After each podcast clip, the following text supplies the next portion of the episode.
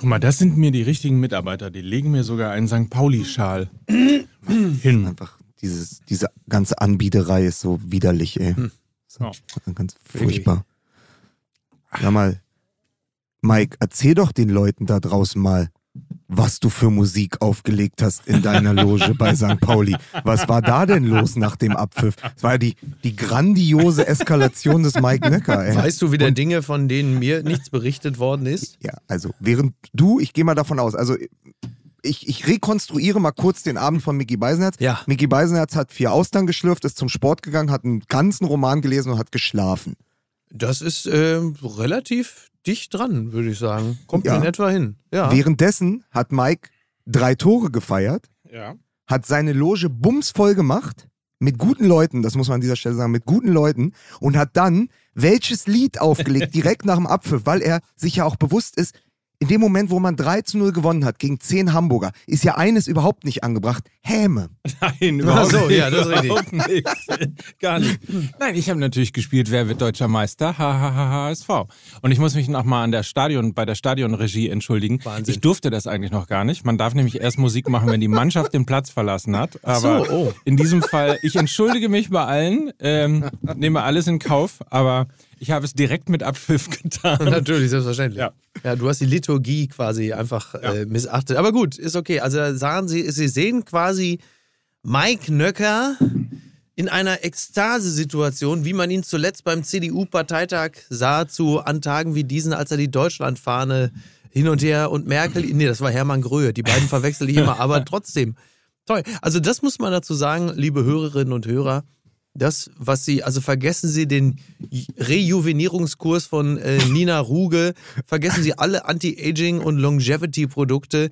Das, was mir hier gegenüber sitzt, ist ein, ein, ein jugendlicher Mike Nöcker, der also locker zehn Jahre jünger aussieht. Ich habe ihn wirklich, und das ist kein Witz, ich habe ihn selten so frisch erlebt wie heute. Er sieht wirklich, also, also man möchte ihm fast den Ranzen aufsetzen und ihn da wieder in Gütersloh zur Schule schicken. Ne? Mit dem Helmut Kohl-Aufkleber. Toll, wirklich. Mit dem Black is Beautiful Aufkleber. Mit dem Black von der is Beautiful Aufkleber von der Jungen Union. Der sieht so ein bisschen aus wie diese, dieses, der sieht heute aus wie dieser Snapchat-Kinderfilter, den ich sonst immer so gerne benutze, um das Internet zu äh, verstören. Und so sieht unser Mike heute aus. Also Aber er toll. Mike, Mike Nöcker ist ja auch nicht der einzige ehemalige junge Unioner, der heute eher ein braunes Shirt trägt. Äh, ah ja, verstehe. Ja, oh, wer- okay. da- aber wer ist das? Weiß Ja, irgendein, irgendein Unioner, der halt zu Pauli gewechselt ist. Das wollte doch Lukas sagen, richtig? Nee, ich glaube eher, ich wollte eher sagen, so ein junger Unioner, der früher bei der Ach CDU so, war und ach heute so, eher ach ein so braunes Nazi, Shirt so ein. Nazi-Gag. Ja, das ist einfach, oh, ich wollte hier mit, so, ich ja, wollte nee, hier mit politisch, gut. ich wollte hier mit der Kabarettklinge in diesen Montag starten und ihr denkt, pass auf, und ihr Idioten denkt in Fußball zusammen. Ja, stimmt, ja, das stimmt. Da muss ich allerdings zugeben, da kenne ich aber mein MML schlecht, ne? Muss man wirklich sagen. Wir Aber hier bei Scheibenwischer? Wir sind hier nicht bei Amnesty International hier. Ja? Bitte. Wir sind hier. Wir machen hier, wir machen hier Fußball, ne? Lukas. Und das sagt auch Karl-Heinz, ja? Wir sind hier nicht das politische Kabarett, wir sind hier nicht im Spiegelsaal in Dortmund. Bitte. So ist es nämlich. Lukas, dein Auftritt ist so peinlich. Wir sind hier immer Ja. noch Fußball-MML Genau. und nicht Apokalypse und Filterkaffee. ganz genau. So. Ist- ganz so genau. Ist es nämlich. So. Ach ja. Aber ich, um, um drin zu bleiben, dann lese ich noch, ich mache das jetzt mal wie Mickey, ich lese dann einfach meine eigenen Tweets vor aus dem Ja, Kopf. richtig. Äh, ich habe ja dann in der Halbzeit, ich war ja ähm, auf Einladung am Samstag bei Hertha BSC gegen RB Leipzig in Leipzig und dann hatte ich in der Halbzeit natürlich getwittert, weil das ja auch politisch alles ist, habe ich natürlich geschrieben. Erkenntnis. Nach einer Halbzeit in Leipzig, Hertha BSC hat deutlich mehr Probleme mit Orban als Union Berlin.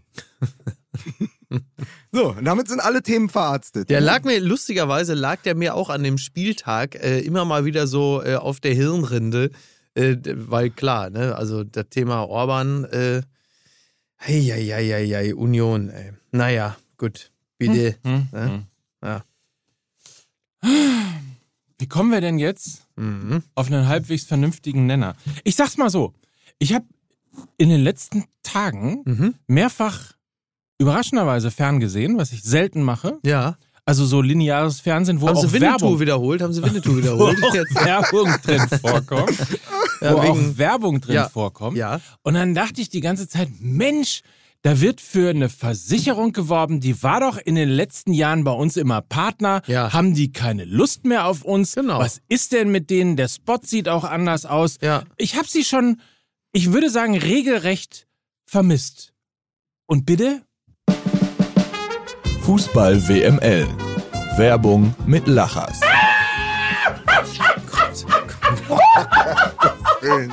Und jetzt nur ein Spot. Ja, und wie sagte der große Häuptling Winnetou auch immer zur Begrüßung, Huck, hat er gesagt. so war es ja auch.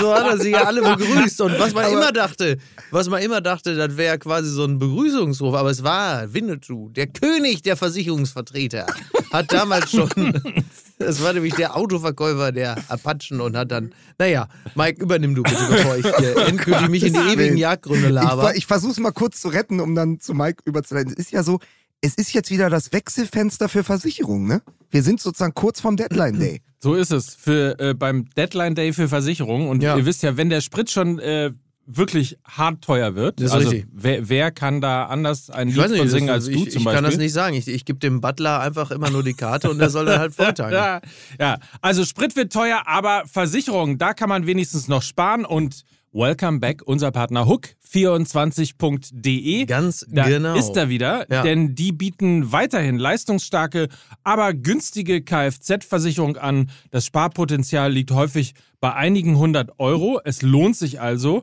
Aber Vorsicht, Ja. Hook24 ist nicht auf Vergleichsportalen gelistet.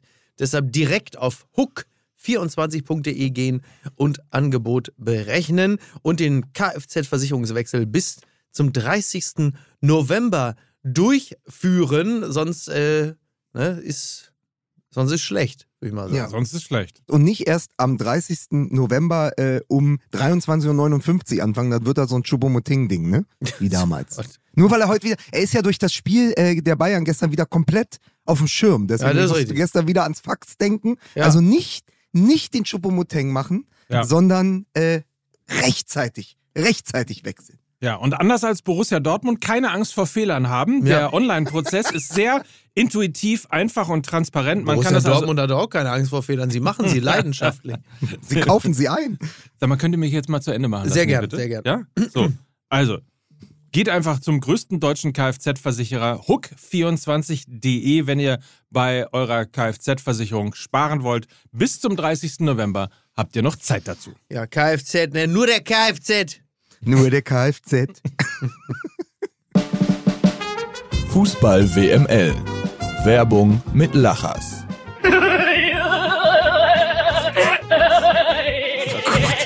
Alter. Mein MML. Das, müssen wir, das müssen wir jetzt aber auch langsam mal, äh, mal langsam aus dem System löschen. Sie hörten, sie hörten jeden Union Berlin-Fan in der achten Minute an der alten Försterei. Das ist wirklich Wahnsinn. Und bei Hook 24, und bei Hook 24 wissen sie jetzt auch wieder, warum sie so lange keine Werbung gebucht haben. Ach, deshalb. Ja, Ah so. ja, ja gut. Naja, gut. Wollen wir anfangen? Bitte! Wir haben ja viel zu, haben ja viel zu tun hier. Äh, insofern Musik bitte.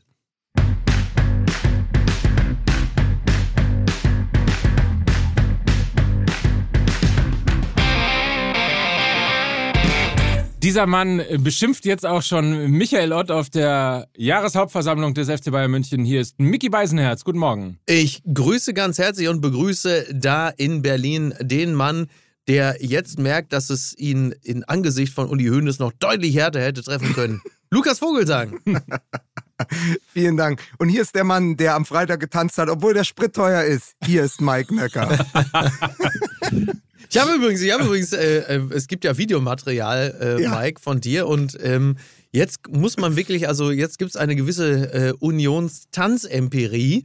Also du bist tänzerisch auf einem Level mit Friedrich Merz Ja. auf der Sommerparty Ja. und das ist doch irgendwie auch, das ist ich. Fantastisch. Ja. Das scheint euch Unionern im Blut zu liegen. Wieso Unioner? Ach so, Junge. Ja, Union. Ich also dachte Friedrich schon. Merz ist ja nach allem, was ich weiß, ja noch in der CDU. Ja, noch. Stand Also jetzt. Stand, Stand jetzt. Nur der CDU. Nur der CDU. Aber ja. wenn ich alles so richtig verstanden habe, ich war ja Freitag auch beim Spiel auf Einladung von Mike, ist ja auch St. Pauli das Union von Hamburg. Oder anders gesagt, Union ist ja das St. Pauli von Berlin, nur stehen sie deutlich besser da. Ne? Mhm. Ja, dies, ich Ja, weiß, der eine ja, jetzt, wenn man den einen, wenn man den einen Kultclub mit dem anderen vergleicht, da ist das einzige Problem, dass die eine keine äh, vegane Currywurst anbietet. Kultneid. Ja. Ich, ich, ich mache Kultneid aus. Hier ist Kult- Kultneid Aber angesagt. die, die Kultneid ist doch schon mit Matthias Reim in der Waldbühne. Leute, Der übrigens die dünnsten Beine Deutschlands hat, ne? Matthias Reim. Der- Der hat wie noch dünnere man- Beine als Carsten Baron. Wie man im. Wedding sagt, wie man im Wedding sagt, der kann seine Beine in eine Flasche waschen. Das gefällt mir. ja. Ja. Habt ihr zufällig das Zone gestern das Spiel gegen, der, gegen die Bayern, also Bayern gegen äh, Freiburg gesehen? Leider nein. Weil wir gerade nein. hier so im Schlager-Modus sind, Ja. äh, war nämlich Sandro Wagner gestern auch, der die ganze Zeit fand, dass der vierte Offizielle aussieht wie äh, Andreas Gabayé und dann irgendwann lachen musste, als er dann War er, auf feststellte, der, war er rechts? War er, wurde, war er rechts? Ja? als er dann feststellte, dass äh, der vierte Offizielle, der aussieht wie Andreas Gabayé, auch noch Daniel Schlager heißt. Ach, ja. So, ist ja dann, dann hatten sie, hatten sie richtig Spaß. Schön. Aber wie, wie lange, also, darf ich mal ganz kurz fragen, weil ich habe mir das Spiel dann, äh, ich habe äh, mir die ersten 25 Minuten, also ungefähr bis zum 2 zu 0 durch Choupo-Moting, da ist er wieder. Mhm. Bis dahin habe ich es geschaut ähm, und dann habe ich heute Morgen nochmal ganz in Ruhe die Sportschau-Zusammenfassung äh, mir gegeben. Ähm, wie lange haben Sie den Witz geritten, diesen Schlager-Gag? Also länger, als wir es getan hätten? nee, das traut sich Länger als wir. Okay, gut. Auf keinen Fall. Nee. Nee, aber schon, äh, also er kam hin und wieder mal. Aber es ist jetzt nicht, also er wurde nicht ausgewrungen bis äh, in die Unendlichkeit. Okay, okay. Na gut. Interessant übrigens, aber ich meine, wenn wir schon mal bei diesem Spiel sind, ne, interessant Mhm. auch die Tatsache, dass man sich ein Drittel der Saison ungefähr Gedanken darüber macht, ob Robert Lewandowski beim FC Bayern nun zu ersetzen ist, ja oder nein. Mhm.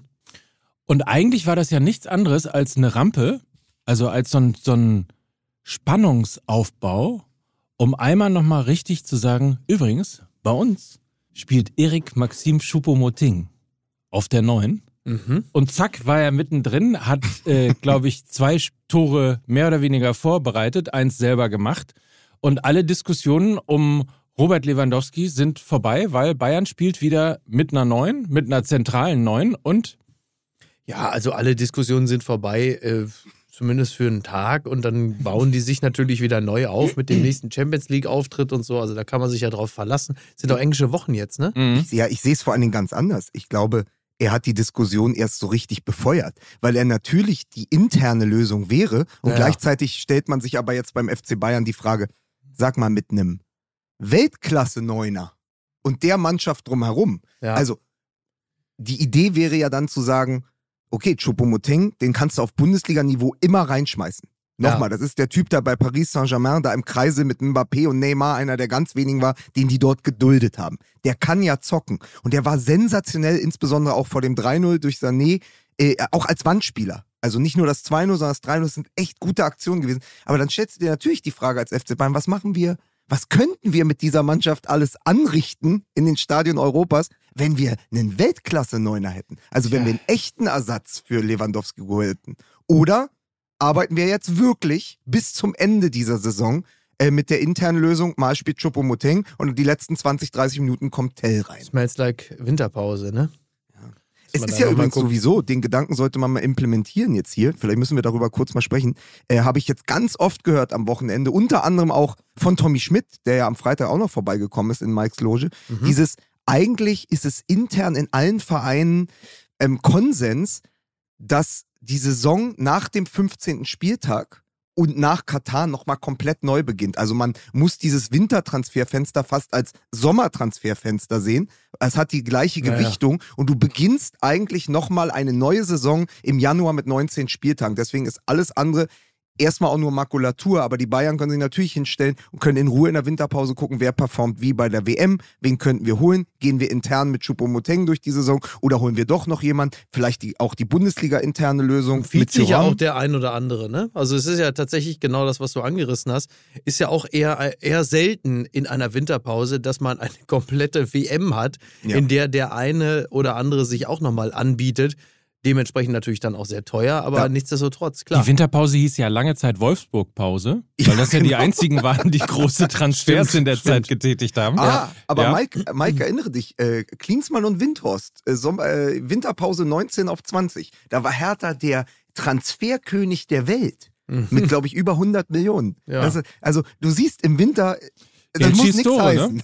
Geld schießt Tore. Ja, naja, Geld. und für mich ist es aber in, in also als, jetzt mal kurz aus der Sicht des Hertha-Fans, hast du natürlich solche Gedanken, weil so absurd ist ja die Liga oder ist der Fußball mittlerweile. Du siehst Woche für Woche, dass im, bei Berlin ein Dodi Luke Bacchio wieder absolutes Bundesliga-Format hat. Der, der reißt in der Offensive alles ab, äh, hilft defensiv aus mit dieser Monstergrätsche gegen Kunku. Also ist er plötzlich Ja, auch ein Mentalitätsspieler. Und Ja. das Einzige, was ich, also der erste Gedanke ist, geil, dass wir mal wieder so einen Stürmer auf dem Platz haben. Der zweite ist, ach Mist, der fährt ja wahrscheinlich mit Belgien zur WM. Wenn der da viel Einsatzzeit bekommt und sich in Katar ins Schaufenster stellt, dann ist der im Januar weg. Dann wechselt der für 35 Millionen zu Bayer Leverkusen, die sich überlegen, dass sie noch einen anderen Flügelspieler haben müssen, neben Diaby. Und weil sie ja wahrscheinlich bis dahin im Abstiegskampf stecken. Also weißt du, weißt du, was ich meine, was die Dynamik ist? Du denkst, Ja. ach geiler Spieler, aber fuck, ey, diese, dieses Transferfenster kommt dieses Mal viel zu früh. Und irgendwie sind ja gefühlt alle auf dem Markt. Ich habe eine kurze Frage, Miki. Mhm. Ähm, jetzt, wo der Kollege Vogelsang, ne?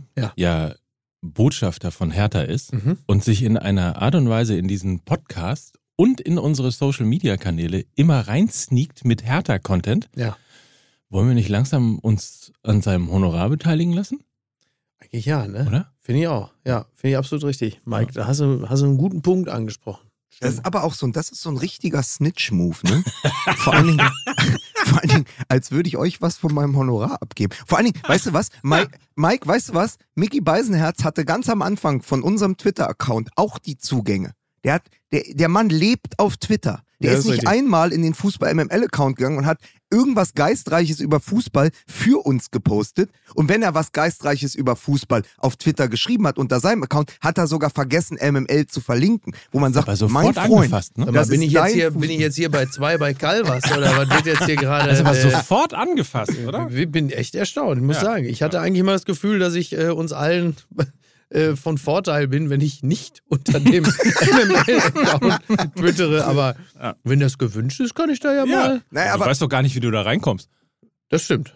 habt ihr nicht dieses Gefühl? Also ist nicht auch das Gefühl als Dortmund-Fan, zum Beispiel jetzt, je besser Bellingham spielt, egal was dir Watzke erzählt, egal was dir Kehl erzählt, dass man das Gefühl hat, naja, wenn die, wenn die Engländer jetzt gut performen in der Winterpause und Klopp ist weiterhin Fünfter mit Liverpool, kommen die nicht vielleicht schon mit dem Koffer im Januar und sagen, hier, 130 Millionen, haben wir, wir brauchen Bellingham jetzt? Wird ja auch passieren. Also genauso wird's, genau, du hast es ja richtig gesagt, genauso wird's dann natürlich auch kommen.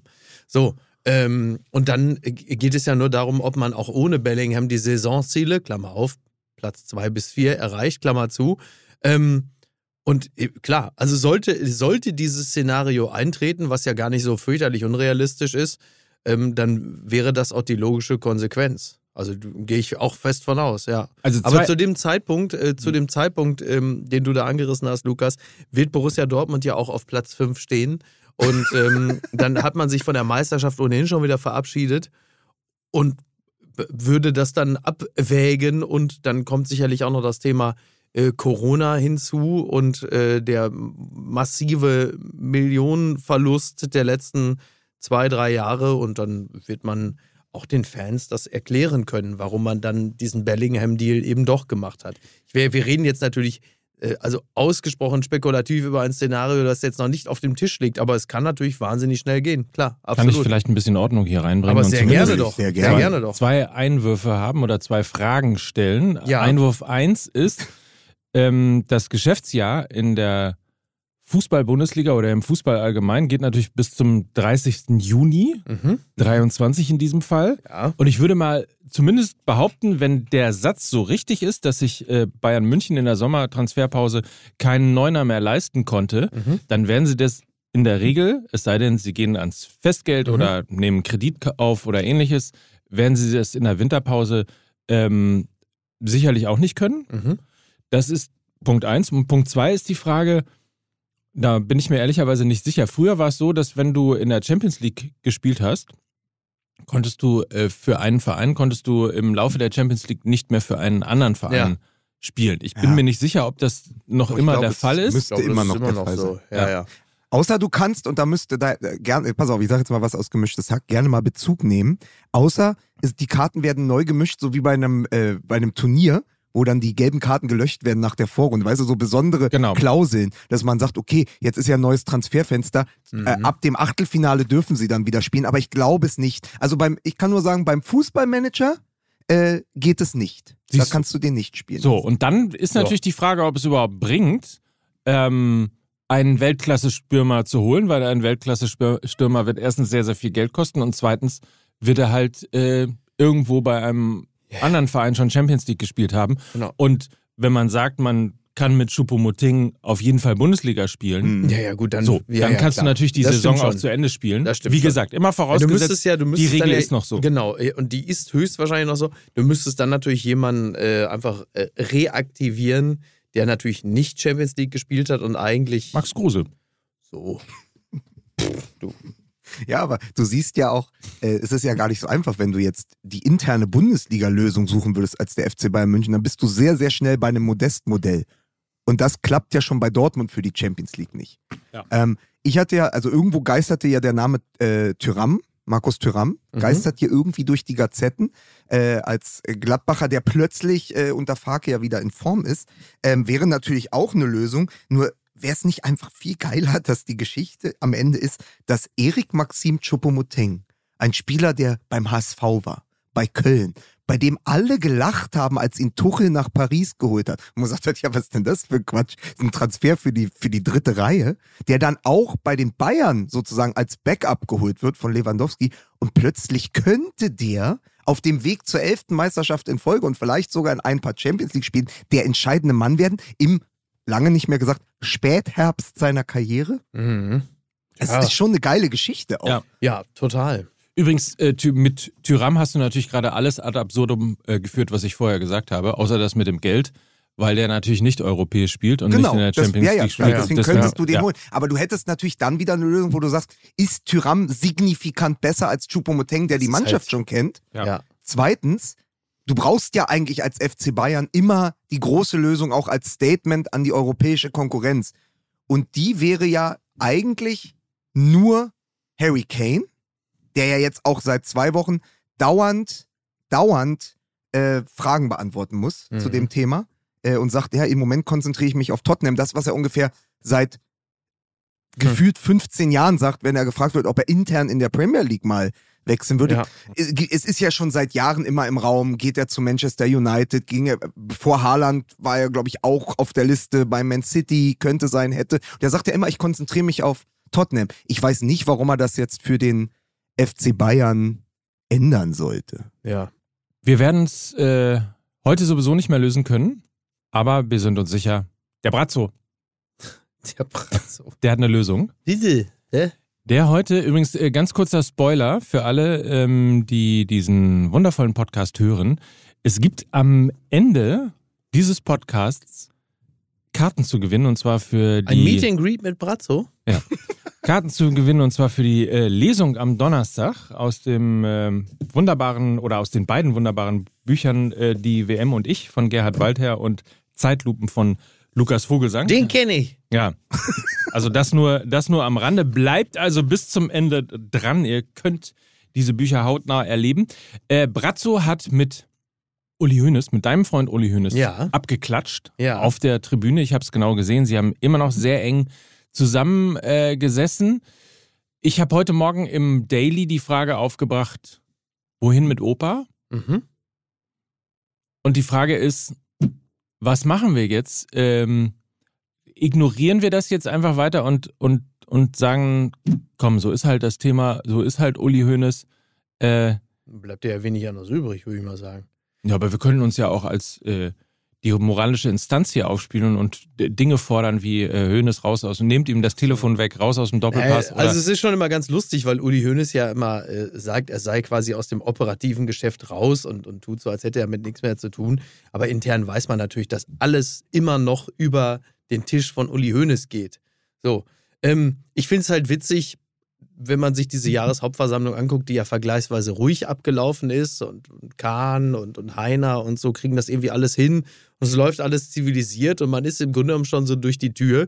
Und dann kommt Uli Hoeneß so Steve Jobs mäßig, wie Steve Jobs aus dem Darknet. So one more thing. Und so gerade als eigentlich alles gut ist, schnappt er sich den äh, Ort und sagt, bitte, ist peinlich, peinlicher Auftritt, weil er es gewagt hatte, nochmal auf dieses leidige Thema Katar zu sprechen, wo alle, du merkst das auch die Stimmung im Saal schon, also, oh, jetzt wieder Katar, oh, scheiß Menschenrechte, so, oh, es kommt er wieder. Und dann Höhnes, der sagt, und dann aber auch der Satz, wir sind hier nicht bei Amnesty International, äh, sondern das ist der FC Bayern München, wo du sagst, also diese, diesen, diesen absoluten Widerspruch aufzumachen. Also ich meine, wir reden hier immerhin von dem Verein, äh, bei dem vor ein paar Jahren bei einer Pressekonferenz Karl-Heinz Rummenigge Mhm. ähm, auf Artikel 1 des Grundgesetzes zu sprechen kam. Die Würde des Menschen ist unantastbar. Ja. Die Würde äh, des pakistanischen Arbeiters in Katar äh, so offensichtlich sehr. wohl. Und das ist, das ist immer das Doofe, dass Menschen sich ab und zu auch Sachen merken und äh, Ansprüche, die an andere angelegt werden, an anderer Stelle halt eben auch wieder rausgeholt werden, wo man sagt, ja, aber gilt das denn da nicht? Also das ist euch ja, die Würde des Menschen ist euch ja sehr wichtig und das auch völlig zu Recht. Aber das endet offensichtlich am Stadiontor in Katar. Und das finde ich schon, finde ich zumindest bemerkens- und erwähnenswert. Und selten wurde ja so deutlich unterstrichen, dass einem Menschenrechte, ich will das jetzt auch gar nicht moralisch künstlich Mhm. überhöhen, aber der Satz ist halt sehr lustig, weil er sagt, wir sind hier nicht bei Amnesty International, Klammer auf, die für die Wahrung der Menschenrechte, Klammer zu, stehen, sondern wir sind der FC Bayern München. Und das wurde ja selten so deutlich ausgesprochen wie in dem Moment. Ja. Und das ist halt immer das Blöde, wenn man so etwas in einem Raum sagt, wo so etwas halt eben auch dokumentiert wird und einem dann zu Recht auch nochmal vorgehalten wird. Aber kann, kann man einfach sagen, dass er es verfangen hat, was ich damals zu ihm im Juli gesagt habe? Das ist der Bericht von Amnesty. Dann ist er nach Hause gegangen, hat seine Sekretärin das googeln lassen, hat Ja. aufgeschrieben Amnesty, ja, so und ist dann und es hat er hat sich das behalten, dass das etwas ist, was im an, ja, sch- anscheinend im Kontrast zu seinem Weltbild und Genau. seinem Vereinsbild steht. Genau. Und das dann halt auch äh, so, ähm, so nochmal in den Raum zu stellen, wie du ja auch sagst, unnötigerweise. Und es ist ja auch ein bisschen so, ähm, als würde er sagen, ja, Sie Journalisten, das ist Ihr großes Problem, dass Sie immer noch mit dem Archiv arbeiten. ja. Also, dass Sie noch die Dinge sich merken. genau, das ist ja- exakt. Also, es ist ja auch so, Sie können doch nicht etwas, das ich vor das ich vor fünf Jahren gesagt habe, oder dass der Karl-Heinz vor fünf Jahren oder wann immer das war, oder Genau. vor drei Jahren gesagt, können Sie doch jetzt nicht gegen uns verwenden. Das ist doch Schnee von gestern. Also das ist ja diese Firle-Franz-Attitüde. Ne? Genau, Ähm, genau. äh, Franz Beckenbauer, was schert mich mein Ge Geschwätz von gestern? Ja. So dieses, das sagen wir, dann, und das, als würde die Brücke, die man angezündet hat, als würde die hinter einem auch wegbrechen dann ist es weg. Also als würde Genau. Vergangenheit einfach verschwinden. Und man, diese, ich habe auch das Gefühl, Uli Hoeneß, auch mit seiner ganzen Steuergeschichte, der lebt konsequent in seiner eigenen Gegenwart. Also das von früher ist egal. ist ja irgendwie auch, ist ja auch erstmal eine schöne Fähigkeit, dass man so im Moment, das ist ja das, was immer so in, äh, sag mal, in, in Limonaden-Reklamespots einem ja auch immer so vorgegeben wird, lebt nur den Moment, wo du denkst, ja toll, und der macht und dann ist auch wieder nicht in Ordnung. Ja, aber es baut sich natürlich auch in einer Preisklasse so langsam auf. Ähm, erinnert euch an äh, den Fall, habe ich im Wochenende, habe ich äh, die ähm, fantastische, aber gleichzeitig auch erschreckende ähm, Recherche äh, mit voller Wucht gelesen über Gewalt im Fußball Ja. von äh, Fußballern gegenüber ihren Frauen und wie sozusagen der Ja, ja. Fußball mit all seinen Mechanismen versucht, eben das zu vertuschen Ja, ähm, weil sie halt eben den Blick hinter die Hochglanzfassade äh, nicht zulassen wollen Mhm. äh, und, und nichts zerstören wollen. Und unter anderem wurde da nochmal gedroppt der Fall Breno, der ja, Ja. Mhm. wegen schwerer Brandstiftung Ja. zu dreieinhalb Jahren verurteilt worden ist. Ja. Und Uli Hoeneß damals die Justiz tatsächlich hart angegriffen hat und gesagt hat, ähm, dass es ja wohl was anderes ist, ob ein Maurer äh, dieses Vergehen begeht oder ein Fußballer. Wahnsinn, Mhm. ne? das finde ich auch interessant. Ja. Also er sagt dann, ein Maurer Ja, ja. kann aus dem Knast rauskommen und dann kann er seinen Beruf weiter ausüben. mhm. Für einen Fußballer ist es vorbei und deswegen darf man den Fußballer nicht bestrafen. So, ja, und wenn du dir das nochmal ins Gedächtnis Ja, ja. rufst ja, Und die ganzen Sätze, die da passieren, dieser wirre Anruf im Doppelpass, Mhm. äh, der, der wirre Auftritt im Doppelpass, die, die auch nicht in der Lage zu sein, Dinge sozusagen zu, zu äh, relativieren, sondern du, man sieht ja allein an der Argumentation, dass es immer nur auf das Hauptargument geht. Also die Arbeiter in Katar. Mhm. Also niemand redet ja nur von den Arbeitern in Katar und beschwert sich deshalb über Katar, Genau. sondern redet ja über Frauenrechte, über Menschenrechte, Genau. über, äh, über sexuelle ähm, Verunglimpfung, darüber, dass Homosexuelle plötzlich keine Hotels mehr äh, zur WM Genau. buchen dürfen und so weiter und Da ist so der fort. ganze ja ein- Klimaschutzaspekt noch gar nicht mit drin. so. Es ist ja ein, ein Genau. Potpüree. Ja, ja. Es ist ein Cluster, es ist ein Clusterfuck der Fragen der Gegenwart, die alle mit Katar falsch beantwortet werden. Genau. Alle. Allesamt. Du kannst jede Box kannst du ein Häkchen dran Ja, und das ist, und das ist jetzt wiederum natürlich auch so ein bisschen ähm, signifikant für unsere äh, Medien ähm, und, und unsere Aufmerksamkeitsökonomie, denn der Gedanke dahinter ist ja auch, naja, jetzt haben wir zweimal drüber gesprochen, das saßen Genau. wir da mal einfach im Sportstudio, da habe ich das gesagt, jetzt ist doch alles gesagt. Genau. Bitte. Und dann merkst du plötzlich, jetzt kommen die wieder damit. Und nochmal, ja, es ist doch jetzt alles gesagt, wo du sagst, naja, also es ist jetzt, nee, es ist, und du merkst jetzt halt, weil das Turnier auch so nahe rückt und dieser, dieser Ott ist so exemplarisch dafür, dass der es wagt, sich da wieder hinzustellen, ein Jahr später ein und wieder mit dem Scheißthema zu kommen. Ja. So als, als würde man einem in einer Beziehung die Fehler der Vergangenheit immer wieder vorhalten, wo man sagt, ja, aber Schatz, ich hab dann halt einfach da mal in dem Korsika-Urlaub äh, da der einen, aber da haben wir doch drüber gesprochen und ich habe mich doch entschuldigt.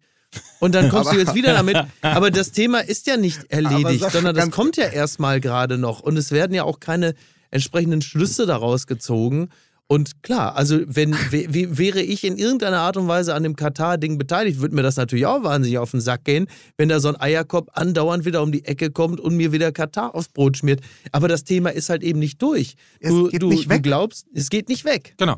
Aber es geht da nicht ganz weg. kurz, ist der Ott aus der Mhm. Sicht von Uli Hoeneß der, der immer lacht? Der, der immer macht. Der, der, der, immer, immer sagt, macht. Der, der Genau. immer sagt. Ja. Der, der Ja. immer sagt, ja, aber äh, nein, aber es ist doch dieses, alles, was Mike gerade angerissen hat, was auch in dieser SZ-Recherche ist. Du hast Namen wie Breno, Boateng, dann Hoeneß mit Katar. Der Fußball ist, und darüber haben wir in den letzten Jahren immer wieder gesprochen, mittlerweile die eigentliche Parallelgesellschaft. Und von teilweise ja auch von Männern geführt, die das Gefühl haben, dass sie außerhalb oder über dem Gesetz stehen. Das, Ja. So, was aber natürlich, wo, womit Uli Hoeneß auch das beste Beispiel ist. Weil du machst das ganze Steuerding, natürlich hat er seine Strafe dafür verbüßt, kommst aber zurück und spielst dich weiterhin als moralische Instanz auf. Ey, wenn ich den Rucksack schleppen würde, würde ich wirklich dafür sorgen, dass ich überhaupt nicht mehr in der Presse bin. Und umgekehrt ist es ja genauso, dass auch es gibt ja gar keine Hinterfragung oder Distanzierung. Also das ist mir so aufgefallen, als Mhm. Brazzo dann äh, abgeklatscht hat mit Uli Hoeneß, quasi keine 24 Stunden nach diesem Schwachsinnsauftritt, wo du irgendwie denkst, also es hat einen so bildlich gemacht, dass egal was da passiert, egal was der sagt, egal was der macht, Mhm.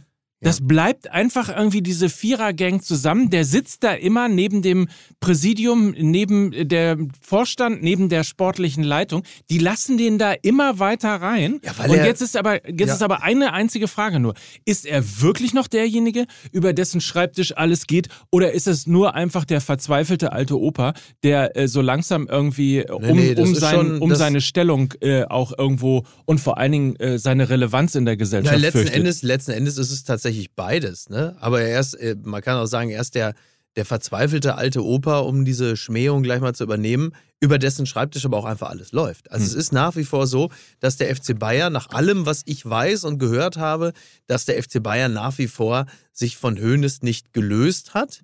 Ähm, da äh, die, die Verbandlungen eng sind und wenn Uli irgendwie äh, etwas nicht abnickt oder etwas nicht absegnet, dann wird das auch nicht gemacht. Und deshalb ist man immer noch so eng miteinander verzahnt. Das finde ich in gewisser Weise ja auch immer irgendwie noch ganz rührend, wenn es um diese Eckbank-Gemütlichkeit geht, um, Mhm. um den Nukleus, die DNA des FC Bayern, würde ich sagen, ja, kann ich nachvollziehen.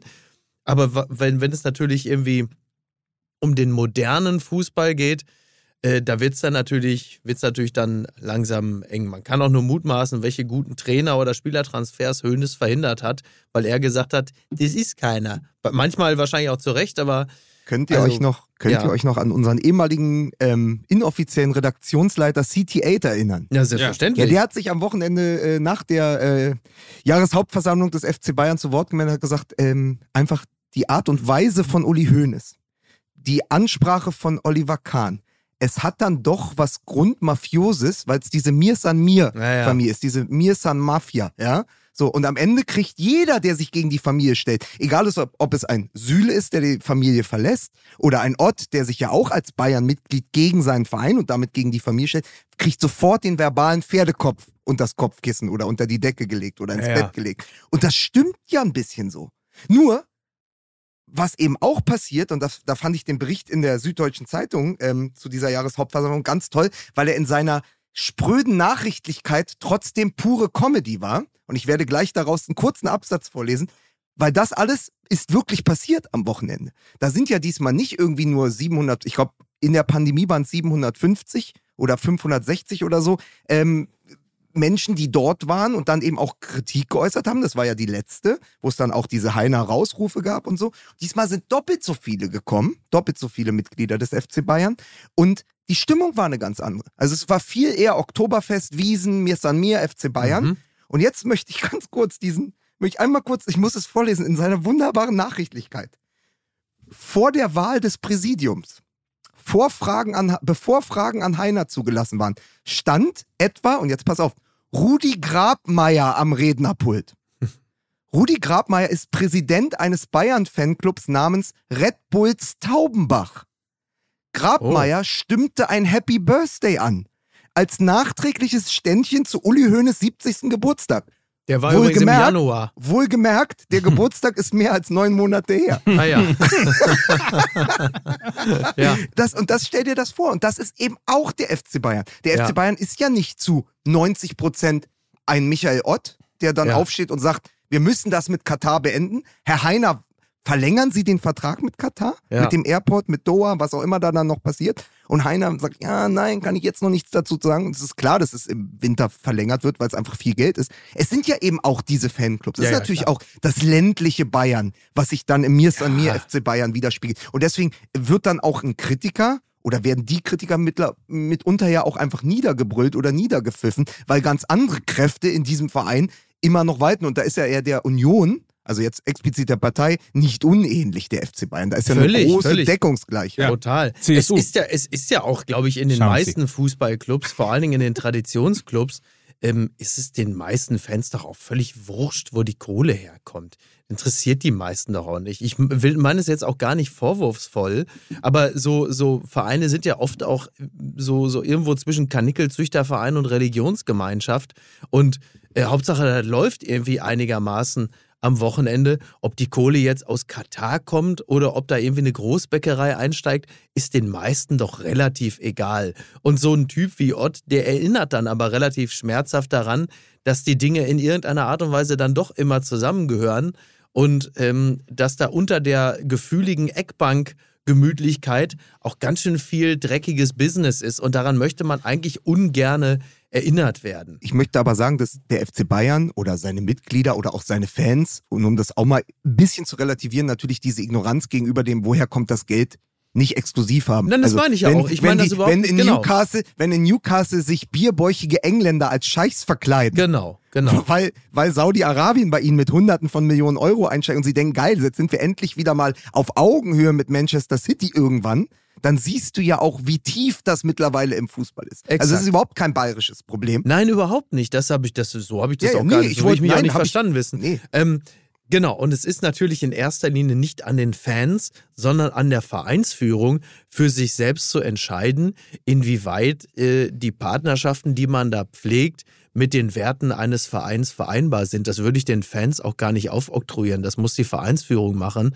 Äh, übrigens in gewisser Hinsicht äh, ja auch nicht ganz unähnlich äh, einer Bundesregierung, die ja auch in erster Linie vorausschauend arbeiten muss und gucken muss, äh, welche Partnerschaften äh, wollen wir uns auch moralisch gönnen und welche nicht und was ist jetzt vielleicht äh, unabdingbar, um die Prosperität in irgendeiner Art und Weise leisten zu müssen. Es ist halt wirklich ein echt komplexes Feld. Wenn, Ähm, übrigens in der Bundesregierung noch ein bisschen schwieriger als bei Vereinen, aber trotzdem. da musst du dir überlegen, wenn das stimmt, dass aus Katar 25, also das ist ja die kolportierte Summe, 25 Millionen jährlich fließen.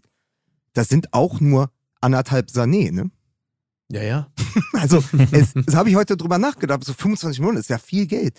Ja, ist es halt im Zusammenhang des FC Bayern nicht, wenn du siehst, was der Kader kostet, ja. Aber wenn du auf der anderen Seite siehst, Da würde wie, man ja sagen, kann man ja auch noch eher darauf verzichten. wollte ich gerade sagen, Mhm. also wenn du siehst, wie hart daran festgeklammert wird, dass man diesen Vertrag verlängert, ähm, das finde ich schon, finde ich schon beeindruckend. Naja, irgendwie musst ja, du dir ja auch anderthalb Sané leisten können. Ja, ja, Also aber, ja, du- aber trotzdem, es sind nur, also bei einem Verein, der 670 Millionen Euro Umsatz gemacht hat in diesem Jahr wieder, ähm, 25 der klammert sich an 25 Millionen.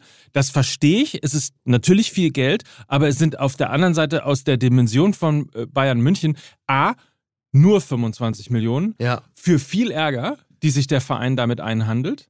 Ähm, und B, würde ich mal behaupten, also ein halbwegs guter Verkäufer, und die gibt es beim FC äh, Bayern, ist durchaus in der Lage, für gleiches Geld den Ärmel äh, ebenfalls für die gleiche Summe zu verkaufen. Also Ja. insofern ist das so ein bisschen, ja, es ist viel Geld, aber man fragt sich schon, warum man nicht einfach sagt, irgendwie für die Ruhe, für die Absolut. ähm, für, für auch die, die, ja, für das Image letztlich auch und für die Kritik, die sie eingesteckt haben, lassen sie diesen ähm, Vertrag einfach mal auslaufen. Übrigens, weil du CT8 gerade angesprochen hast, es gibt immer eine, also wenn man, wenn man mal will, dass bei sich im Social Media Kanal mal richtig was los ist, dann macht man folgendes: Man, man teilt einen Tweet, in diesem Fall von CT8, der geschrieben hat, Hönes gegen Ott, Kahn über Süle. Genau. Zwei weitere Beispiele dafür, dass die vielbeschworene Bayern-Familie etwas Scheinmafiöses hat. Wer sich innerhalb der Familie querstellt oder nicht mehr dazugehören will, bekommt einen verbalen Pferdekopf ins Bett gelegt. Mhm. So, das habe ich Ja.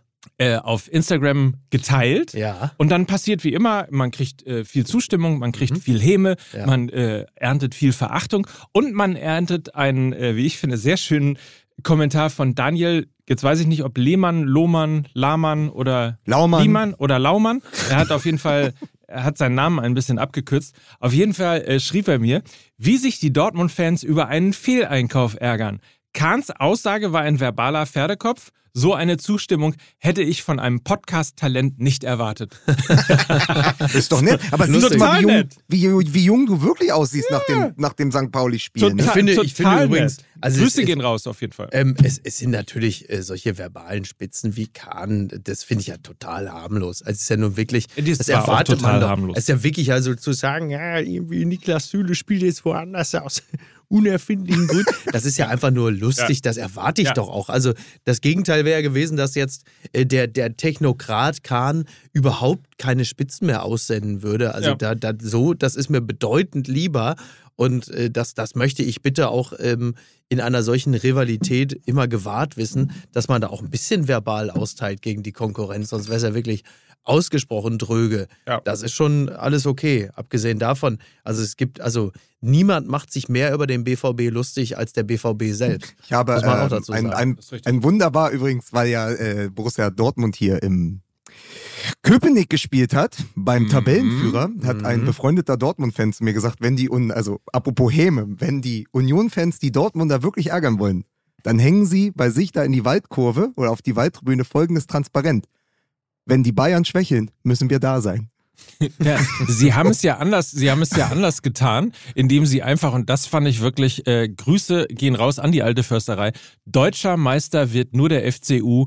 Ich habe sehr gelacht, ich fand es großartig. Ja. Ähm, und äh, irgendwo zwischen Übermut und Selbstironie äh, war alles dabei. Also insofern, das ist mein Fußball. So mag ich das. So gefällt mir das. So gefällt mir das. So, äh, was mir jetzt auch gefällt, ist äh, das hier. It's a classic. We call it a Klassiker. Werbung bei Fußball MML. Die Jungs sind so gut. Mickey, Mike, Lukas, Jingle für Schlingel. Machen denn die? Da geht's richtig zur Sache. Und das interessiert mich. War das eigentlich der echte oder hast du das gesprochen? Das war der echte, glaube bin ich. meistens ich. Also erst dieser Take, Tex Avery äh, Lacher und jetzt der echte Hönes. Ich, ich, ich, ich pack mich jedes Mal weg, ne? Bei diesen Jingle für Schlinge. Großartig. Athletic Greens ist wieder da, AG1, Ja. mit äh, einem fantastischen Produkt, das äh, Das Ergebnis, das Ergebnis sitzt dir gegenüber. Genau. Der Heavy User von Athletic Greens bzw. AG1, also die Person, die das täglich nutzt, sich täglich in ein bisschen kaltes Wasser rührt, äh, der sitzt dir gegenüber und du siehst, ich habe glänzendes Fell, ich habe einen fantastischen Muskeltonus, ich sehe toll aus. ja. Und ähm, das äh, verdanke ich, äh, ne nehme ich mal an, einzig und allein AG1. Denn das enthält Stoffe, die so gut zu Körper und Geist passen, dass ich es täglich nehme. Ne? Da sind jetzt so Sachen drin wie zum Beispiel Pantothensäure und die Vitamine B12, B2 und B6, welche zur Verringerung von Müdigkeit beitragen. Andere gehen dazu zu einem Spiel des FC St. Pauli. Ich benutze täglich AG1. Das kriegt man ja regelmäßig im Abo geliefert. Die Lieferung erfolgt wann und wie du möchtest. Du kannst sie jederzeit pausieren und auch ohne Frist abbestellen. Außerdem gibt es eine 60-Tage-Geld-Zurück-Garantie und AG1 kann auch einmalig bestellt werden. Vitamin D und Travel Packs gibt es allerdings dann nur bei Abo-Abschluss gratis dazu. Also, das ist schon eine wirklich sehr, sehr gute Ergänzung zur täglichen Ernährung. Denn da drin sind ja 75 Vitamine, Mineralstoffe, Botanicals, lebende Kulturen und weitere Inhaltsstoffe aus echten Nahrungsmitteln. Sehr gut. Hat mir Herrlich, sehr gut super. gefallen. Athleticgreens.com slash MML Athletics. Ihr hört schon an dem Athletic Greens. athleticgreens.com. Was habe, habe ich schon wieder ein S dazwischen gepackt? Ja. Also athleticgreens.com slash MML. Das ist die Website mit TH geschrieben Ja. und C und so weiter und so fort. Also englisch ausgesprochen. Geht da mal drauf und informiert euch über dieses wundervolle Produkt. It's a classic. We call it a Klassiker.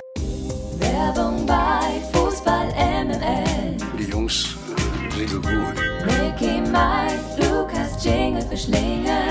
Ja, was machen denn die? Da geht's richtig zur Sache. Und das interessiert Das interessiert dich. Weil wirklich, ich- ist ja mittlerweile mehr Werbung als bei äh, als im Kino, beim Kinobesuch vorher. Ja. Übrigens, Grüße gehen raus an, äh, ich habe es ganz vergessen beim äh, über das Derby sprechen. Ja. Äh, es war nämlich alles tatsächlich fantastisch.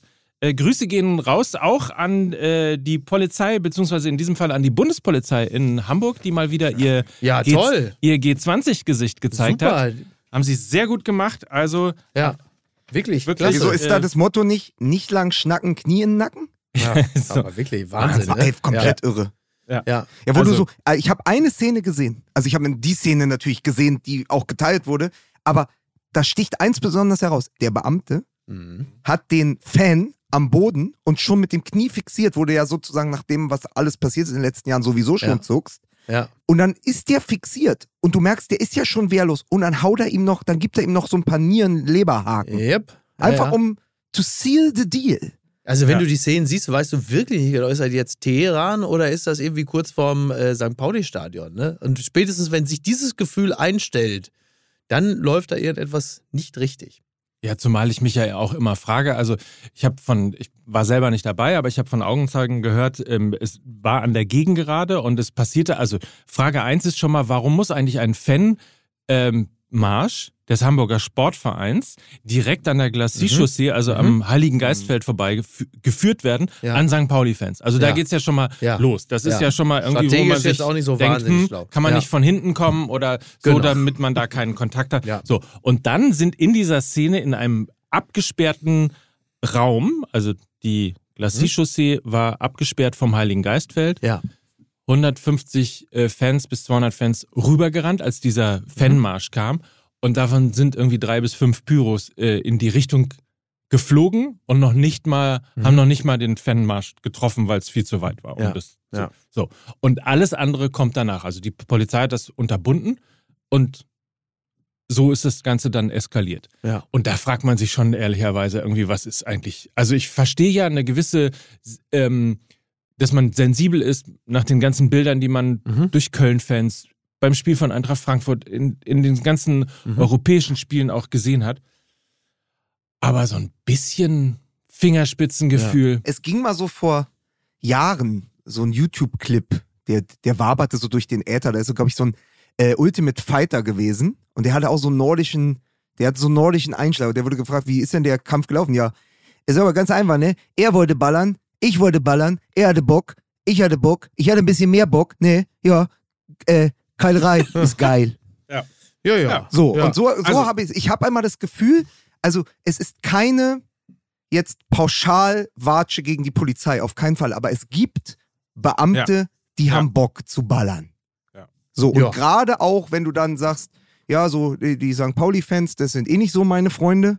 Und vielleicht, wenn ich die, sagen wir mal, absolute Unterstellung jetzt, aber wir sind ja auch, sind ja auch ein Podcast, da kann man das ja auch mal machen. Also, Ähm, wenn du vielleicht die, ähm, die Uniform nicht anhättest oder die, die Rüstung in diesem Fall, ja. ähm, dann wärst du vielleicht sogar in der Kurve beim HSV. Und erst recht, dann, dann, dann knallt es halt. Also das, das gibt es Ja, ja, auch. Auch ein, klar. ein Polizist, ein Beamter kann ja auch Fan der gegnerischen Mannschaft sein und hat vielleicht auch Bock, dass die ein oder andere Faust fliegt. Und es ist wirklich nur völlig unsachlich und ohne eine Quelle und ohne es zu wissen. Aber manchmal ist so dieses Gefühl, was bei so Bildern bleibt, da ist doch eine andere Motivation als nur die Festsetzung des Fans an sich. Total. Und man könnte sich als äh, Polizei äh, selbst den Gefallen tun, äh, nicht solche Bilder entstehen zu lassen, die einen derartigen Schluss nahelegen. Ja, vor allen Dingen auch irre, ne, dass man einfach noch weitermacht, obwohl man sieht, dass irgendwie diverse Kameras auf einen gerichtet äh, sind und offensichtlich. Oh, Adrenalin, ne? Ja. Ja, aber es ist Adrenalin aber immer wieder, ist bei allem, die Frage ist immer wieder die Verhältnismäßigkeit. Und du musst doch denken, Leute, ist euch das nicht bewusst? So, also Ja. ihr, ihr Ja. müsst es doch nicht bis zum Ende durchspielen. Naja. Ja. Also Ich, ich, möchte weiß, jetzt eigentlich ich, nur hören, wie Kanye West die Situation beurteilt. äh, dann bilde ich mir ein abschließendes Urteil. Nein, ich weiß natürlich auch, dass, äh, also man sieht wieder nur einen Ausschnitt, man hat den Anfang des Videos nicht gesehen, man sieht quasi nur das Ende. Aber äh, ich glaube, in diesem Fall können wir uns zumindest irgendwie halbwegs rausnehmen, ähm, dass alles das, was man da gesehen hat, nicht wirklich verhältnismäßig aussah. Das, äh, würde ich, dem würde ich mich anschließen. Ja, also Absolut. insofern. Ja. G20 äh, ist back. Ja, übrigens auch Hamburg. nicht verhältnismäßig äh, war der Auftritt von Borussia Dortmund, Mhm. äh, zumindest für den Fall, dass sie an die äh, Tabellenspitze möchten. Da war es jetzt eher nichts. Darf ich euch da kurz mal in meine Gedankenwelt mitnehmen? Aber bitte. Ja. ähm, was den ersten FC Union und stand jetzt Tabellenführer der Bundesliga nach dem zehnten Spieltag mit vier Punkten Vorsprung angeht. Ich habe es wirklich jedem erzählt, der es hören wollte vergangene Woche und auch allen, die es nicht hören wollte, inklusive Tommy Schmidt. Ähm, ich habe gesagt, wenn die Bayern, und das war vor dieser Machtdemonstration gegen den SC Freiburg, der ja als Zweiter nach München gereist ist, wenn der FC Bayern bis zum 15. Spieltag, also bis zur WM, zum WM-Beginn, ähm, abreißen lässt und die Unioner gehen mit sieben Punkten Vorsprung in diese Winterpause, dann wird der erste FC Union auch deutscher Meister. Hm. Weil, Beispiel Leicester City, da waren es nach dem 15. Spieltag drei Punkte Vorsprung in der Premier Mhm. League damals, 2015, 16, habe ich extra nochmal geschaut. Ich glaube nämlich nicht, und das hat das Unionsspiel wieder gezeigt, äh, das äh, BVB-Spiel wieder gezeigt, dass du mehr als zwei Mannschaften findest, die die in der Rückrunde schlagen können, wenn die weiter so spielen. Hm. Die haben jetzt, und das ist nur noch, das ist nur noch ein Fun-Fact dazu, die haben jetzt 44 Bundesligaspiele in Folge, in denen sie in Führung gegangen sind, nicht verloren oder, glaube ich, sogar gewonnen. Also, wenn die einmal 1-0 führen, also nichts ist scheißer als ein 0 zu 1 gegen Union Berlin, verlieren die nicht mehr. Mhm. Und dann sind sieben Punkte einfach viel bei einer Mannschaft, die maximal von den Bayern geschlagen werden kann oder von Eintracht Frankfurt. Also gr- grundsätzlich muss man dazu sagen, sieben Punkte Vorsprung oder vielleicht auch neun ähm, zur Winterpause. Äh, dann sind sie natürlich deutscher Meister, denn sie sind ja nicht Borussia Dortmund. Das ist absolut richtig. Sehr schön. Ja. Ja. also ich, pass auf, die Antwort, die ich immer bekam, auch von Freunden von uns, äh, mit denen ich das besprochen habe, war, ja, aber du musst doch überlegen, 15. Spieltag, dann kommt die WM, dann ist diese lange Winterpause, Transferfenster und dann beginnt ja, wie ich es am Anfang dieser Folge gesagt habe, die Saison nochmal neu. Wo, we, welcher Theorie würdet ihr euch anschließen? Ist Union, wenn sie es wirklich schaffen, die Bayern auf sieben Punkte Distanz zu halten nach dem 15. Spieltag, auch der absolute Top-Favorit, dann wirklich völlig absurderweise deutscher Meister zu werden? Oder sagt ihr auch, nee, nee, die werden schon noch einbrechen, so wie man es seit drei Jahren bei Union sagt, äh, und die Saison beginnt auch für den FC Bayern und für Union Berlin mit dem 16. Spieltag am 20. Januar nochmal neu. Naja, also ich neige dazu, immer noch mal davon auszugehen, dass Union sich noch mal eine fette Krise abholen wird und äh, dass der FC Bayern dann da ist. Also das ist aber einfach auch die, äh, Die, die, Weil man es so gelernt hat. Exakt. Das ist die mentale Schädigung, die ich aus den letzten zehn Bundesliga-Jahren mitgenommen habe. Und da hat mit Sicherheit halt eben auch ähm, dieser, dieser Borussia Dortmund, dieser legendäre Borussia Dortmund-Einbruch äh, nach neun Punkten Vorsprung hat natürlich ganz viel damit zu tun. Deshalb äh, vermag ich nicht an so etwas zu glauben oder darauf zu hoffen. Nenn es wie du willst. Es hat aber auch damit zu tun, dass Union Berlin natürlich der kleinere Verein ist mit einer äh, geringeren Kaderbreite und Tiefe und dass diese Winterpause so lang ist, kann ein Nachteil sein. Aber das ist natürlich wie immer Kaffeesatzleserei, denn umgekehrt kann es natürlich auch bedeuten, dass äh, diverse Spieler vom FC Bayern müde vom Turnier zurückkommen. Im Zweifel die Nationalspieler auch noch völlig äh, mental ermattet, weil sie die Vorrunde wieder nicht überstanden haben. Die Klammer dann- auf, Klammer zu, ja Union nicht hat in der Masse. E- e- Exakt. So. Und dann kann das natürlich, also du siehst, es ist höchst spekulativ, allein aus der Erinnerung an die letzten zehn Bundesliga-Saisons neige ich dazu zu sagen, der FC Bayern holt noch auf und überholt noch den Spitzenreiter. Was einem im jetzt je nachdem positiven oder negativen Sinne Sorgen machen sollte, ist aber die Art und Weise, wie Union Berlin mit der Doppelbelastung umgeht. Mhm. Ja. Also die, die Preisklasse, in der sie Borussia Dortmund beherrscht haben, Ja. obwohl sie am Donnerstag äh, noch europäisch gespielt haben, die ist schon beeindruckend. Ja. Also wenn man das auch beispielsweise mit dem SC Freiburg vergleicht, die ja äh, genau das gleiche Ding hatten Mhm. und gegen die Bayern spielen mussten, die natürlich jetzt auch gereizt sind und klar, also die wollen Und jetzt die aber haben auch zeigen, Choupo-Moting. und die haben Schuppomoting, so ist es. ähm, nein, aber äh, also das ist schon etwas, äh, das finde ich schon sehr beeindruckend. Ja. Dass da so überhaupt, man hat überhaupt nicht das Gefühl, da sind irgendwie die Beine schwer oder vielleicht Haberer noch. die, ich glaube, das war wahrscheinlich die Motivationsrede von Viktor Orban. Ich glaube auch. Der dann nochmal in die Kabine gegangen ist und gesagt, Leute, da Da hat er so seine sagen, dicke Kiepe reingeschoben und gesagt, pass mal auf, du machst wie ich. Ne? Nie nach links und rechts, einfach vorne weg. Die, Ja, die, top. die Unioner haben sich ja unter der Woche einfach wirklich sehr gut präsentiert, auch im Europa und europäisch gesehen.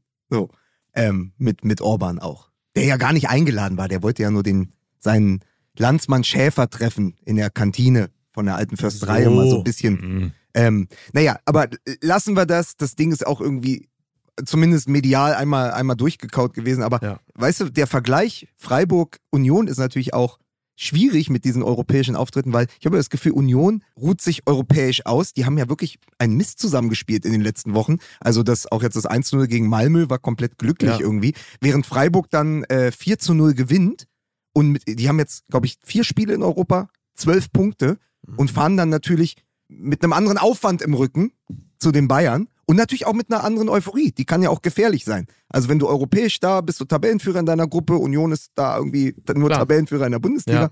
und dann fährst du nach München und denkst, ja, europäisch läuft gut, wir sind Zweiter, wir sind doch eigentlich im Moment auf Augenhöhe mit den Bayern. So, also du kannst dich von sowas nicht frei machen. Und dann kommen die Bayern und zeigen dir mal ganz kurz, was Augenhöhe in dem Fall bedeutet, wenn sie, wie, wie Mike es ja richtig sagt, sauer sind. Ne? Richtig. Ja, Nee. und dann ist da halt eben Borussia Dortmund nach dem 2 zu 2 Sieg über die Bayern und du denkst, aha, jetzt ist dieser Turning Point da, jetzt haben sie es doch mal begriffen. Und dann kommt wieder diese Scheißmentalität. Und dann war es das auch wieder. Und dieser, wirklich dieser absolute Klopper von Kobel, wo man denkt, ui. Sag mal, ich habe das nur so, ich habe Ja. das bei, bei ich glaube, habe ich es bei Zeigler oder wo habe ich es gesehen? Hat der Dortmunder Oder bei Ranfan. Bei, bei Ranfan. oder bei Ranfan. ähm, hat der äh, äh, ein, ein Dortmunder Verteidiger Kobel noch hämisch applaudiert?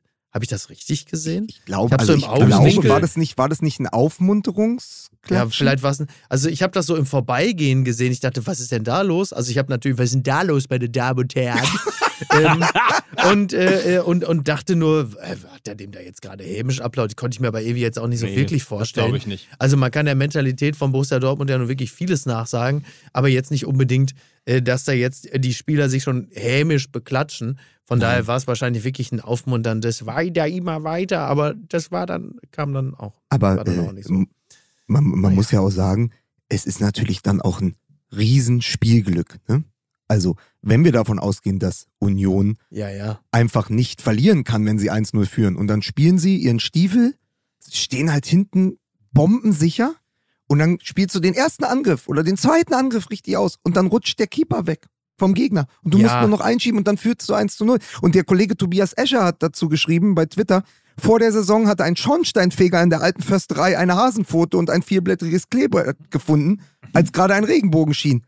Anders lässt sich das Glück der Mannschaft kaum mehr erklären. Und auch das stimmt. Und die Frage ist halt immer, diese Frage ist so alt wie der Fußball selbst, aber wie lange hält Spielglück? Also natürlich, die Taktik Mhm. ist super, die machen sehr viel richtig, die sind unglaublich widerlich zu bespielen. Wir haben es ja selbst äh, mit Hertha erlebt am ersten Spieltag, wo wir auch chancenlos waren. Sie lassen kaum was zu. Aber wenn dann noch Glück dazu kommt, hast du halt die nötigen Punkte. Nur wenn Ja. dich das Glück mal zwei, drei Spiele verlässt, dann kann es natürlich auch sofort wieder in die andere Richtung kippen. Also die Frage ist, welche Rolle spielt am Ende Glück bei der Meisterschaft von Union Berlin? Vielleicht noch ein Punkt bei Borussia Dortmund, den ich gerne nochmal mit rausbringen Ja. würde. Der Unterschied zwischen, also im Grunde genommen war das Spiel ja, also Bayern München hat ja das Gegenteil von Borussia Dortmund, ist ja quasi das Gegenteil von Borussia Dortmund. Ja, also, sehr lang, ja. ja, wir, äh, wir hatten eigentlich eine ähnliche Spielsituation. Ja. Also jetzt mal nicht nach den Systemen, aber wir hatten mit dem SC Freiburg einen tiefstehenden Gegner. Wir hatten mit Union Berlin einen tiefstehenden Gegner. So, ähm, Borussia Dortmund hatte viel Ballbesitz, Bayern München hatte viel Ballbesitz. Ja. So. Und du hast aber permanent das Gefühl gehabt, Bayern München weiß was mit dem Ball anzufangen. Und wenn sie sieben, acht, neun, zehn, zwölf Mal ähm, hin und her spielen müssen, hat man äh, das Gefühl, es ist immer eine Idee da, es ist immer Gefahr da, Ja. du musst immer teuflisch aufpassen, Ja. weil durch die Geschwindigkeit alleine kannst du innerhalb von Sekunden überrollt und überrascht werden. So. Das Gegenteil war Borussia Dortmund, die nicht wussten, was sie Habe ich mit dem auch Ball immer Gefahr gespürt, aber anders. ja, die Genau. nicht wussten, was sie mit dem Ball anfangen sollen, die keine Idee hatten, die nicht überraschend waren, Ja. die auch nicht sozusagen äh, die Brust raus hatten, den Kopf oben und ähnliches. Ja, wirklich und, nicht. und, d- und dann ist mir eine Sache noch aufgefallen. Warum gibt es immer noch kein festes Spielsystem von Borussia Dortmund? Mhm. Dortmund orientiert sich immer am Gegner. Ja. Oder fast immer am Mhm. Gegner.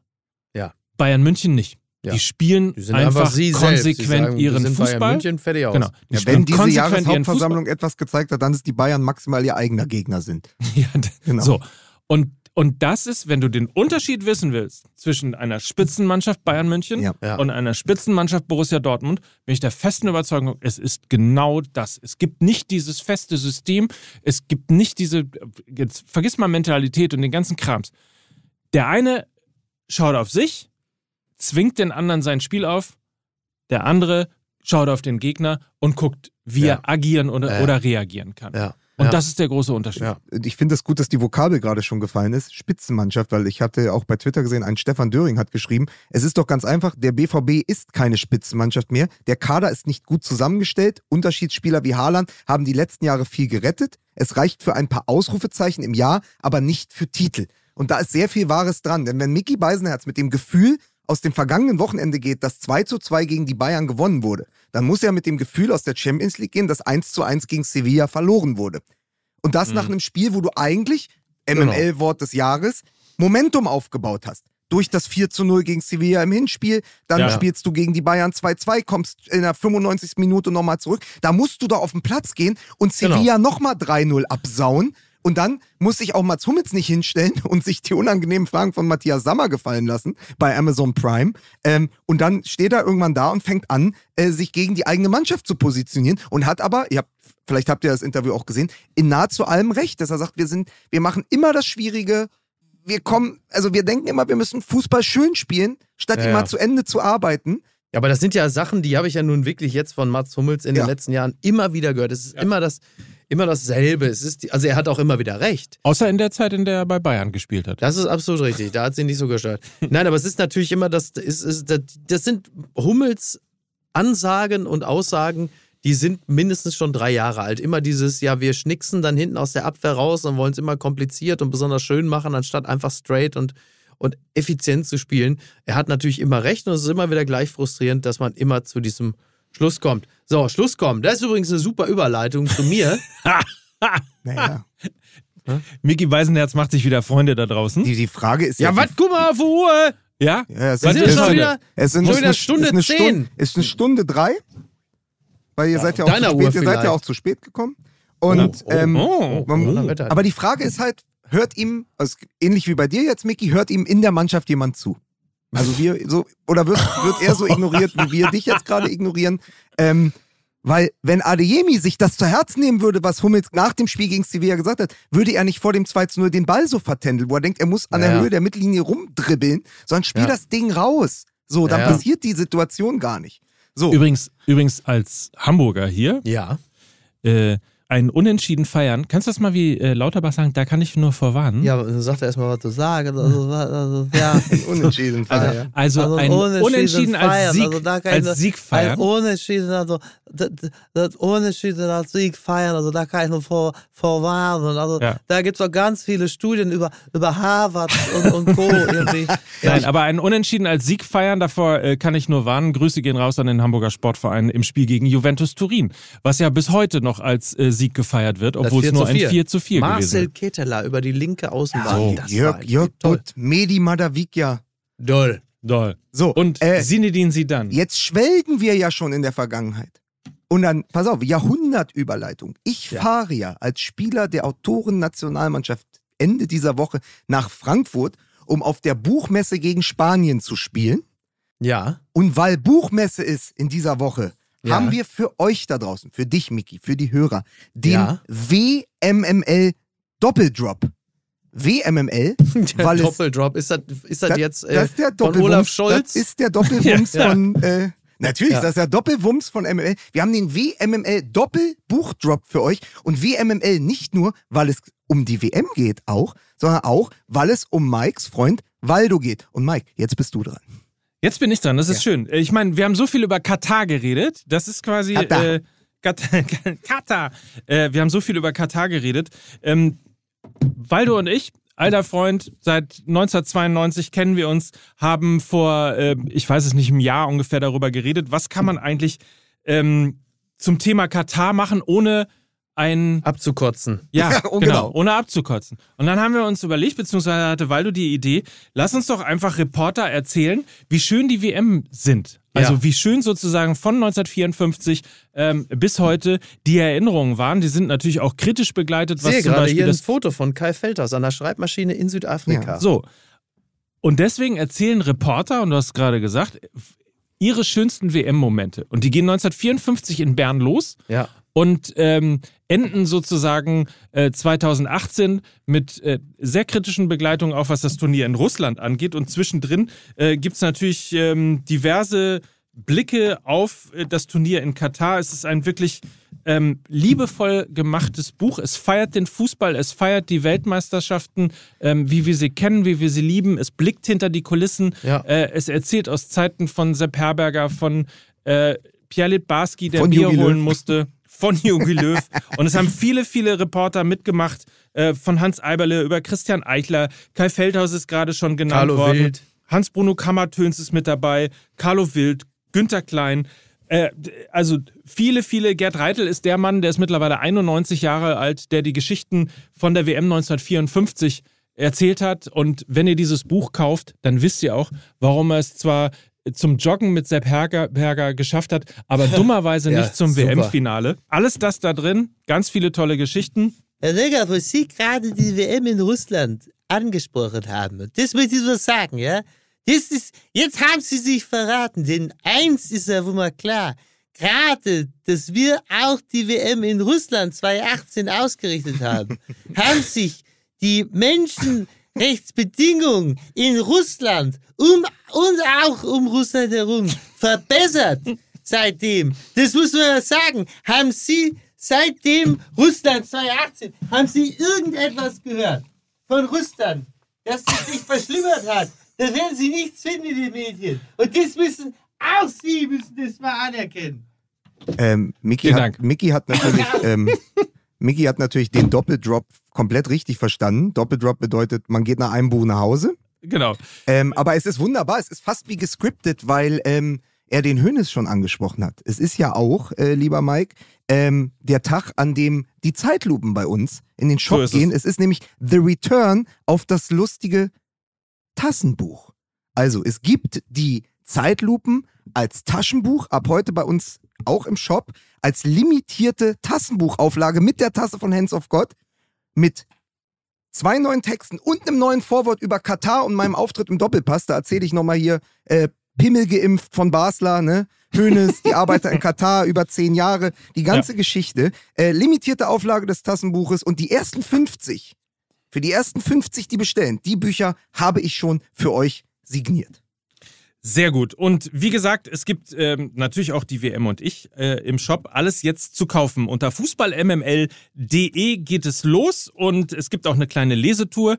Dazu gibt es natürlich auch auf unserem Insta-Account Infos und wer Lust hat, bei der Premiere am Donnerstag ähm, in der Weinbar im äh, Museum des FC St. Pauli.ev mit dabei zu sein, ähm, der schreibt uns einfach auf unseren Social Media Kanälen. Äh, Wir verlosen nämlich 10 mal zwei Karten für die Premiere. Lukas ist dabei, Gerhard Walter ist dabei, viele Autoren, die bei dem äh, Buch Die WM und ich dabei sind, ähm, sind hautnah zu erleben. Ich moderiere das Ganze und ähm, freue mich äh, auf äh, einen wundervollen Abend mit euch. Und dementsprechend jetzt, nachdem ihr diese Folge gehört habt, nichts wie in den Shop fußballmml.de. Dort gibt's eben das lustige Tassenbuch Die Zeitlupen von Lukas Vogelsang zusammen mit der grünen, wundervollen Tasse von Hands of God, also die Fußball-MML-Tasse und die WM und ich von Gerhard Waldherr. Dazu gibt's einen MML-Schal geschenkt. Also, wenn das kein Anreiz ist, jetzt kaufen. Es ist ein Top-Geschenk. Kauft so viel ihr könnt. Es ist bald Weihnachten, es ist bald WM. Leute, das sind die Monstergeschenke und die gibt's wie immer nur von uns für euch.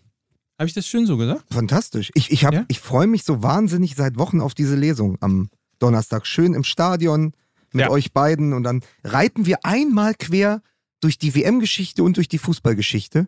Also, sag mal so, du hast es ja so wunderbar gesagt. Es ist kein Buch gegen die WM, es ist kein Buch für die WM in Katar, aber es ist ein Buch für die Weltmeisterschaften an sich. Und wer zu uns kommen will, da ist der Fußball, weißt du, da, da riecht der Fußball noch richtig. So ist es. In diesem Sinne, habt eine feine Woche. Kommt am Donnerstag vorbei, schreibt uns und dann freuen wir uns auf euch.